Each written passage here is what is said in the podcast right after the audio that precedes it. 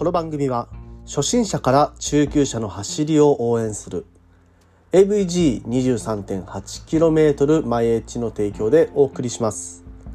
どうもおはようございます。本日も毎朝10分走りに聞くラジオを始めてまいります。あの Amazon プライムビデオ、えー、皆さんあのご存知でしょうか？まあ Amazon がね提供しているまあ、番組とか、まあ、それ以外のあのいろんなねえー、エンターテインメント楽しめる、まあ、Amazon の、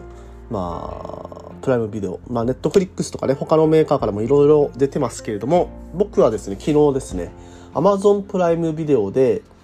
えー、出てたシャトナー宇宙飛行、宇宙旅行か、シャトナーの宇宙旅行っていう、まあ、あの、記録映像です。まあ、ドキュメンタリーですね。えー、これを見てちょっとね、感銘を受けました。まあ、シャトナーっていうのはですね、えー、スタスター・トレック、えー、海外ドラマの「スター・トレック」ですねこのあの船長役をやってる役者さんで、えー、ウィリアム・シャトナーっていう方がいらっしゃるんですけれども、まあ、彼がねあの御年90歳で、えー、まあ、えー、民間人最高齢の宇宙飛行を果たしたというのが去年ねニュースになっていたかと思います。はいえー、2021年の、えー、10月13日、うんね、90歳で11分間の飛行を行ったと。はい。まあ、その時の記録、えーまあ、ドキュメンタリーなんですけれども、まあ、このね、そもそもこの宇宙飛行を仕組んだ人、これがですね、ジェフ・ベゾス、はい、アマゾンの CEO ですね。で、この、さすがにアマゾンプライムビデオ、えー、アマゾンのオリジナルの番組でこのシャトナーを使った宇宙旅行、うん、宇宙飛行か。宇宙飛行というのを取り扱ってたというところで、まあ、随所にね、ジェフ・ベゾス本人が出てきて、まあ、シャトナーと一緒に話し、えー、いろいろ話したりとか、まあ、あの、ジェフ・ベゾス自身も、この前の段階ですね、9月、えー、の段、ん？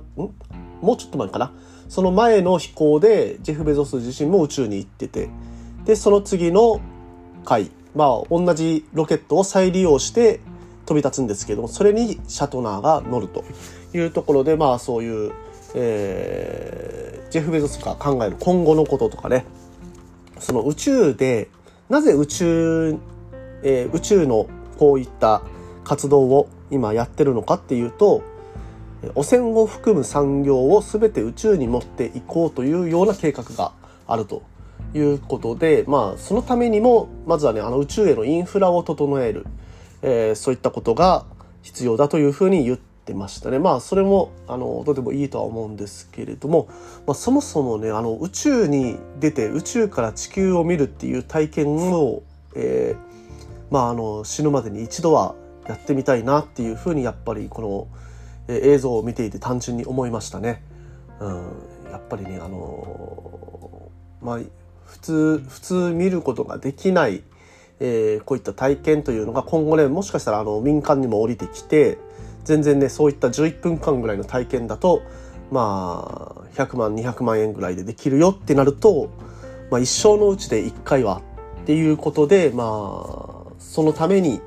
えー、いろいろ頑張ってねお金を貯めて、えーまあ、そういったモチベーションっていうのを一つ作っていけるきっかけになるかもしれないなとはい、いうふうに思った今日この頃でございます。うん、シャトナーの宇宙旅行ね、これね、面白かったので、えー、ぜひとも Amazon プライム見られる、見れる方は、えー、見ていただいたらいいかなと思います。はい。ということでね、まあ、ちょっと今日はその宇宙に関して、宇宙で自転車に乗るにはどうしたらいいのかなっていうことを、えー、無双してみましたので、えー、ね、まあ私個人の意見ですのでね、ちゃんとね、そうなる、そういう未来が来るかどうかっていうのはわからないですが、まあ、ある程度真面目に考えてみましたので、えー、ぜひとも聞いていただければと思います。それでは本編行きましょう。Check it out!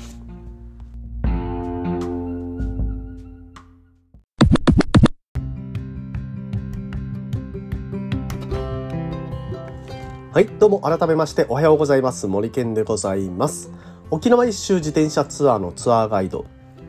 AVG23.8km 毎日の広報、そして AT ツアーコーディネーターとして活動しております。ということで、えー、本日も毎朝10分走りに聞くラジオを始めますが、今日も、今日もですね、えー、ちょっとぶっ飛んだテーマとなりますが、皆さんね、ついて、えー、来れますかね？はい。えー、宇宙時代。まあ、これからね、宇宙時代になっていくだろうと。はい。まあ、あの、この地球がですね、まあ、環境汚染等で、えー、もう限界に達してきてる。まあ、それでその宇宙を植民地化して、で、惑星を植民地化して、で、その惑星に移り住むとかね、そういったテーマの、まあ、アニメだとか映画とかっていうのが、まあ、たくさんこれまで出てきましたが、どうやらそれが、あの、ただのね、想像の世界ではなくなりそうな未来が近づいてきてるなというのを、えー、最近よく感じます。まあ、民間の、えー、人ですね。まあ、例えばアマゾン、まあ、ジェフ・ベゾスだとか、えー、イーロン・マスクですね。まあ、あの、テスラ社。で、スペース X っていう会社を作って、で、それで、あの、宇宙事業っていうのをやってます。で、あの、堀江も、堀江門もですね、あの、堀江貴文氏、えー、彼もですね、あの、宇宙事業っていうのを日本で民間でやろうとしています。はい。ということでですね、まあ、そういった形で、あの、宇宙に乗り出すことが増えていく。うん。で、まあ、まずはですね、宇宙に出て行って、そこで滞在する。まあ、ISS、えー、宇宙のですね、基地っていうのを今、えー、ちゃんと稼働してますので、まあ、宇宙に滞在すること自体はできてきている。で、えー、次の段階ですね。まあ、そこで、まあ、安全に人を、えー、宇宙に輸送して、で、人が宇宙に住むことができるようになる。はい。まあ、そういったものが、まあ、次の段階になってくるかとは思います。で、えー、宇宙に行った後、はい。で宇宙に行った後、まあ、どうしてもね、体とかなまると思いますので、そこでスポーツをしたりも必要ですし、まあ当然ね、人間は、あの、何か楽しみがないと生きていけない動物ですので、え、宇宙でのエンターテインメント、はい、そういったものも出てくるかと、まあ必要になってくるかなというふうに思っています。まあそこまでのね、段階も え、今ね、3段階ぐらい通り越した話ではあるんですけれども、まあ、宇宙でサイクリングするにはどうすればいいのかなとはい、そういうことについてちょっと今日は考えてみました。はい、でですねまずあの宇宙でサイクリングをするために、まあ、前段として宇宙で、えー、一番あのサイクリングをするために障害になるものとしては重力があるかないか、まあ、そこによってどういった車体に乗るかどうかっていうのが変わってくると思うんですよね。まあ、微重力例えば惑星とか、はい、あの月月とか木星えー、金星、土星とかいろいろあるじゃないですか。はい、火星とかね。えー、そういったところで、まあ、自転車に乗るにはどうすればいいのか。で、えー、次、無重力ですね。無重力の場合、まあ、無重力なんで、重力ないんで、ぷかぷか空中に浮いてますよね。そんな中で自転車に乗って自転車自体を操作できるのかどうかというところも合わせて、じゃあ無重力の中ではどういうふうに自転車に乗ればいいのかと。まあ、自転車の定義もね、怪しくなってくる話にはなるんですけれども、まあ、それはちょっと置いといて、話がね、ややこしくなるんで。まあ、微重力、惑星で乗る場合、無重力、惑星外、天体の中で自転車に乗る場合、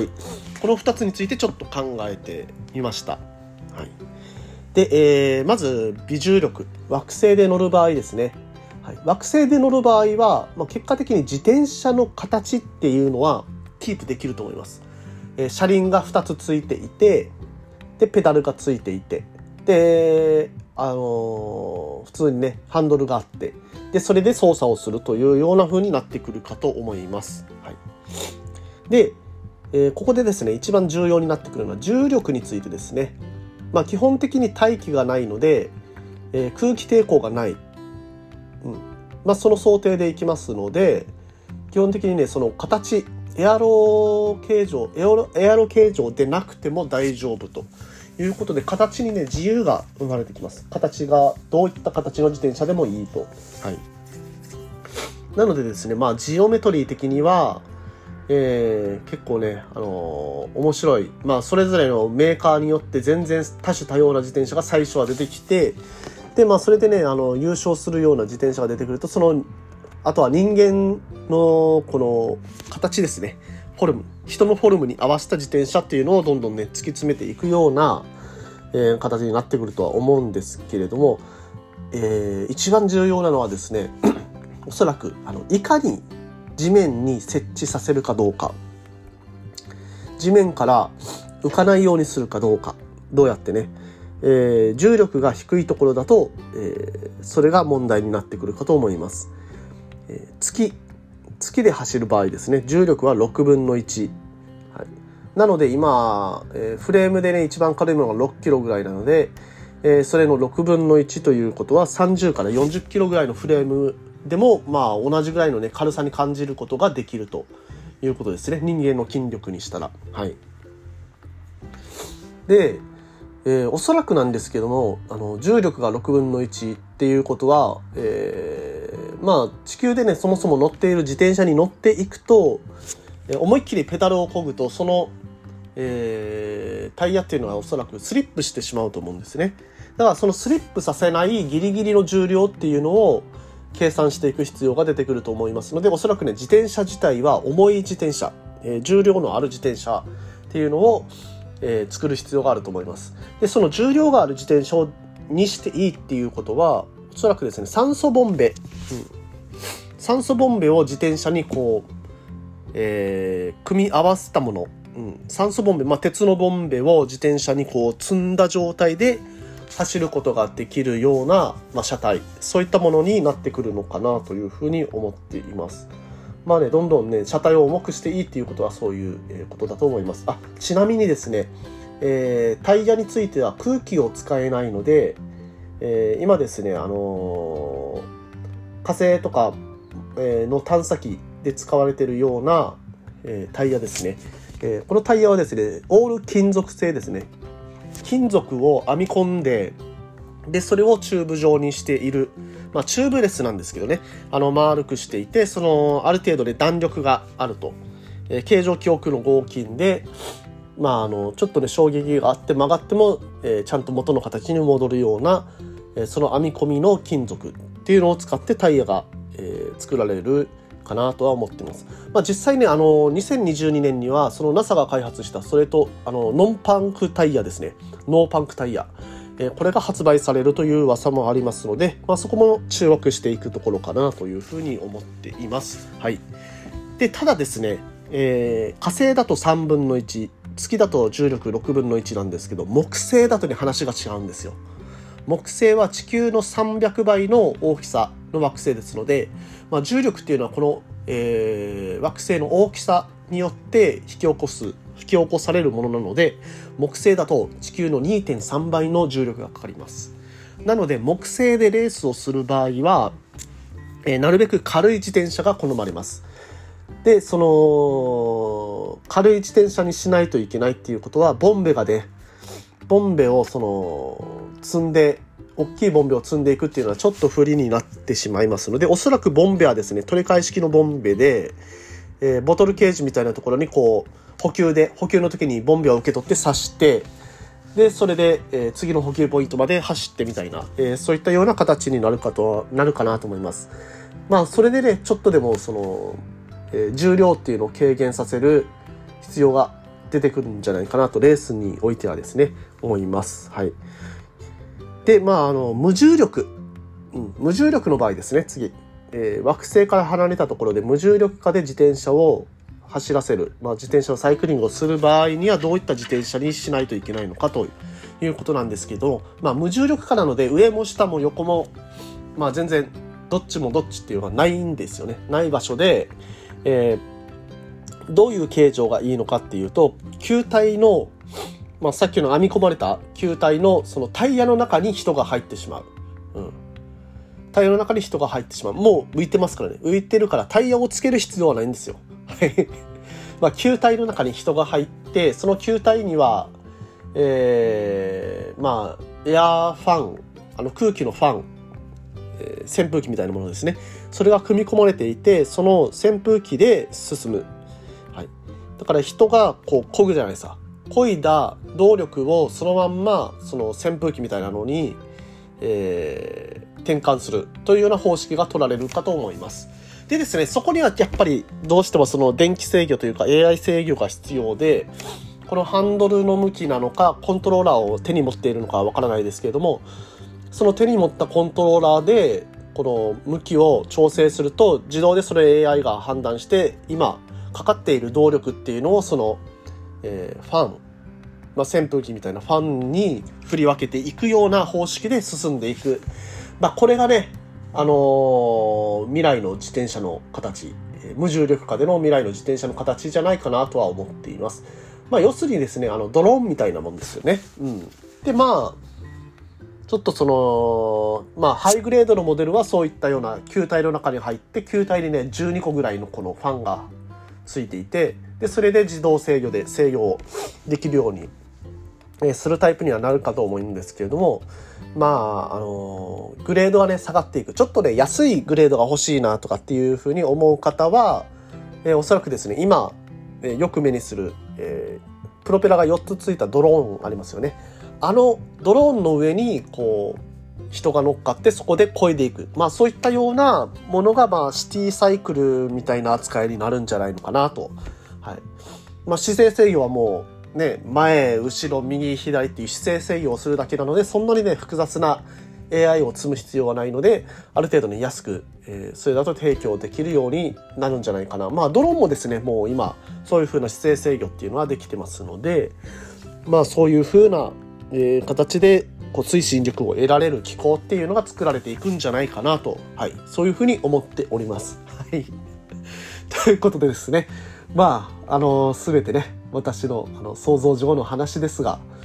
まあねもうあの2歩3歩4歩